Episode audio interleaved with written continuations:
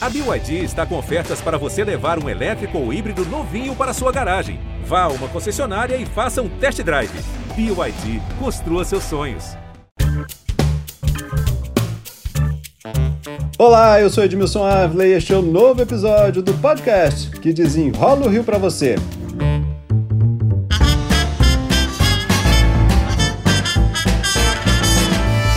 Nosso estado enfrenta o pior momento da pandemia, né, gente? Fila de quase mil pessoas à espera por um leito. E em um único dia foram registradas mais de 400 mortes no estado do Rio. Mesmo com tantos riscos de contaminação, jovens se aglomeram em festas, bares, praias.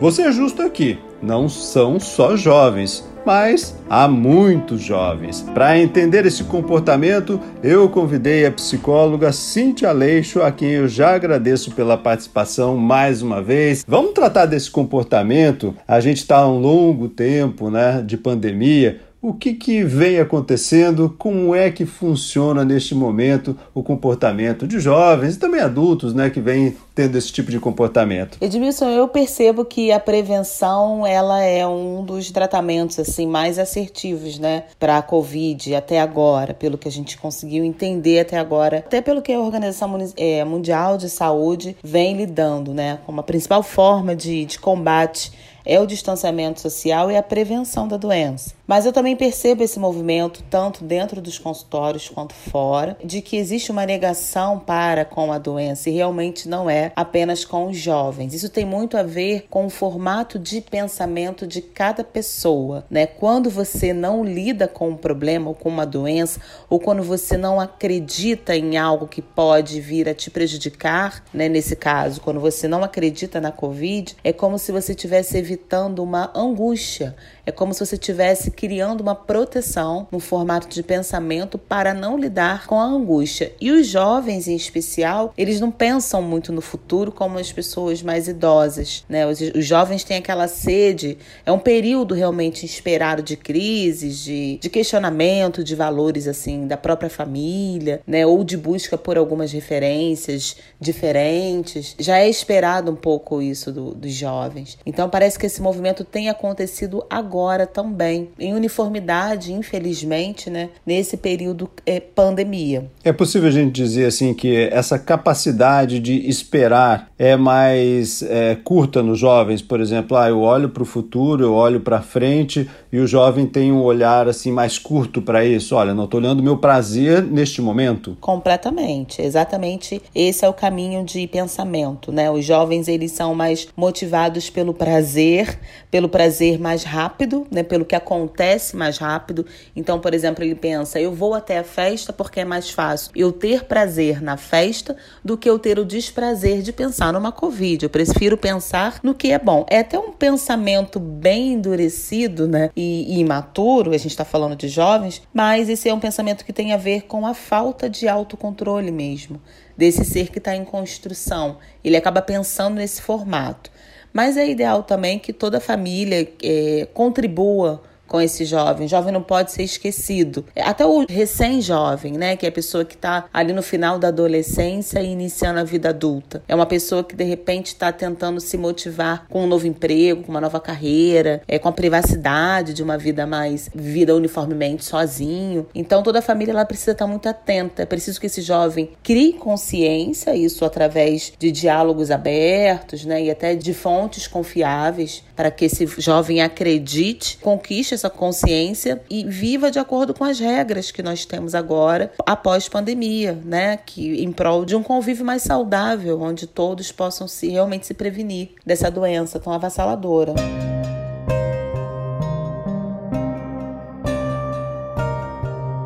A gente está falando de jovens, mas isso acontece também com adultos, né? Essas características que você descreveu aí. Sim, exatamente. Isso vai de acordo com a personalidade de cada pessoa. Nós temos adultos com a cabeça mais jovial. Temos adultos que não enfrentam é, naturalmente, no decorrer da vida, questões voltadas para o autocontrole, responsabilidades com as suas próprias questões financeiras, por exemplo. Né? Existem adultos que preferem retardar esse amadurecimento de um modo geral talvez é, acadêmico e até financeiro mesmo. Existem adultos que não saem da casa dos pais, ou seja, são pessoas que vivem um pouco enraizadas. Eu tô falando mais no formato do pensamento, tá? Do que da necessidade financeira. Mas são pessoas que se privam de evoluir, né? De partir para uma vida mais madura e ficam fixadas naqueles prazeres que são mais repentinos, assim, que são mais rápidos, mas que não estão trazendo saúde para ninguém no momento, muito pelo contrário. É, o jovem e esses adultos, eles precisam conviver em grupos, sabe? E eles precisam de pares, eles precisam de parcerias, eles precisam ser inclusive julgados por parceiros, por pessoas que se aproximam na idade, que têm o mesmo formato de pensamento. Por isso que esse convívio nesse momento de pandemia, que já se estendeu por tanto tempo, fica um pouco meio que cego, né? As pessoas acabam ter, criando uma cegueira para o real momento de mundo e, e da crise sanitária que nós estamos vivendo. Então, mesmo com o risco de levar a doença para a própria família,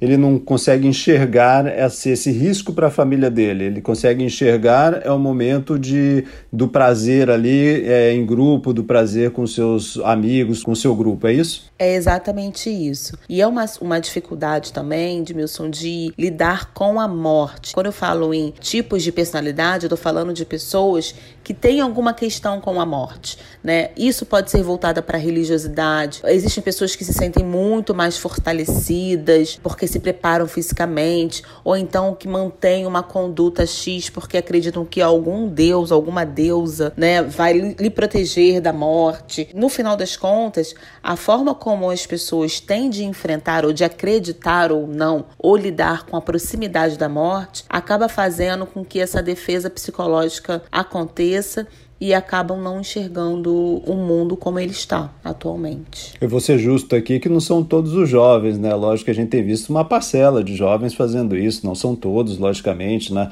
É, eu acho que até a maioria é, a maioria está se prevenindo, né? O que a gente vê mas são é, muitos jovens que, que estão é, se aglomerando, né? Tem algo a ver também com proibição? Quando a gente bota limites, eu crio uma reação também no jovem. Ó, você não pode fazer isso e ele vai reagir a esses limites? Sim, isso faz parte da forma de pensamento do jovem por conta daquela emancipação que ele tenta conquistar no início da vida adulta. Então, impor limites para alguém que já considera ok, né, de acordo com os valores, com os próprios valores de vida, faz com que essa pessoa fique enraizada num formato de pensamento que vai contra o mundo, o que não é justo no momento, o que não é necessário no momento. Eu espero realmente do fundo do coração que todas as pessoas, jovens ou não, tenham chances sim de seguir a vida de acordo com os próprios propósitos, né? Mas o que acontece agora é que se a gente conseguir reduzir essa saída dos jovens e, das, e dos adultos e das pessoas que estão ignorando a proliferação da doença, a gente vai conseguir reduzir essa velocidade de transmissão. É isso que a gente precisa no momento. Ainda que cada pessoa tenha sua, as suas peculiaridades, né? Porque, por exemplo, existem jovens que estão indo totalmente para os jogos virtuais, que estão vendo muito mais vídeos, estão viciados em redes sociais, né? Existe também esse outro grupo. Então não tá tudo bem para ninguém. Não tá tudo bem para ninguém. O único problema é que essas saídas acabam provocando morte de pessoas e a gente não tá mais podendo perder ninguém. O mundo não precisa mais perder ninguém. A gente precisa buscar alguma referência até para que esse jovem compreenda na linguagem dele o que está acontecendo, sabe? Eu acho que o governo mais a população, eles devem estar alinhados. Eles precisam se alinhar no sentido de reduzir mesmo a propagação da Covid-19. Então, se preciso for falar a língua dos jovens, que seja. O jovem ele precisa disso, precisa desse nicho, desse grupo que fale a língua dele, né? Quando eu digo fonte confiável, é isso. De repente, o que vem de uma autoridade não é bem-vindo, mas que vem de um outro colega mais amadurecido, né? De repente, vindo de um colega que consegue fazer isolamento, o jovem ele consegue ouvir muito mais. Acho que fica uma dica boa também aqui para que os jovens se ajudem, né? Para que eles, já que eles falam a mesma língua. A gente está sofrendo também dessa fadiga, chamada, chamada fadiga da quarentena. Vamos supor, a gente estava preparado quando a pandemia começou, opa, vamos fazer uma quarentena aqui, tudo isso vai passar, eu me preparo para isso, mas ela não passou e a gente vai ficando, vai ficando, vai ficando e agora, ah, agora, agora eu vou para a rua. Isso também tem a ver é, nesse momento? Sim, tem a ver, tem a ver sim. Porém, Edmilson, é preciso que a gente se adapte, sabe? É preciso adaptar sim a nova realidade. A gente vem falando sobre isso, sobre o novo normal. Infelizmente chegamos nesse lugar de novo normal, mas não dá para a gente recuar. Então, ainda que exista fadiga, ainda que todas as pessoas estejam vivenciando esse momento tão difícil, a adaptação ela tem que ser provocada sabe? É se conscientizar das próprias atitudes, entender onde é que está errando, sim, e tentar converter isso em acerto. Enquanto a vida, eu acho que existe chance de, de mudança de comportamento. Eu cuido muito disso em consultório, né? Nada mais é, o, o comportamento ele muda quando o pensamento muda. Né? Então a gente precisa entender o que, que a imprensa vem falando, o que, que a Organização Mundial de Saúde vem falando, né? o que, que, que os pensadores sobre o assunto, acadêmicos ou não, estão trazendo. Precisamos pensar sobre isso para a gente realmente mudar o comportamento. Então o convite é esse, sabe? É isso que eu ia te perguntar. Qual é a principal reflexão neste momento, né? o principal conselho, principalmente para jovens, né? os adultos também, que neste momento estão se arriscando e levando esse risco para dentro de casa, né? Acho que o principal conselho é que a gente não pode ignorar as consequências desse isolamento. Não podemos ignorar. Existe um adoecimento mental, sim. Existem os tipos de personalidades diferentes, sim. Porém, é necessário colocar a mão na consciência para a gente poder praticar o certo, né? Vivermos de forma correta nesse momento, ao invés de negar, né, a Covid. Cintia Aleixo, psicóloga, muito obrigado pelas explicações aqui. Eu que agradeço, foi ótimo.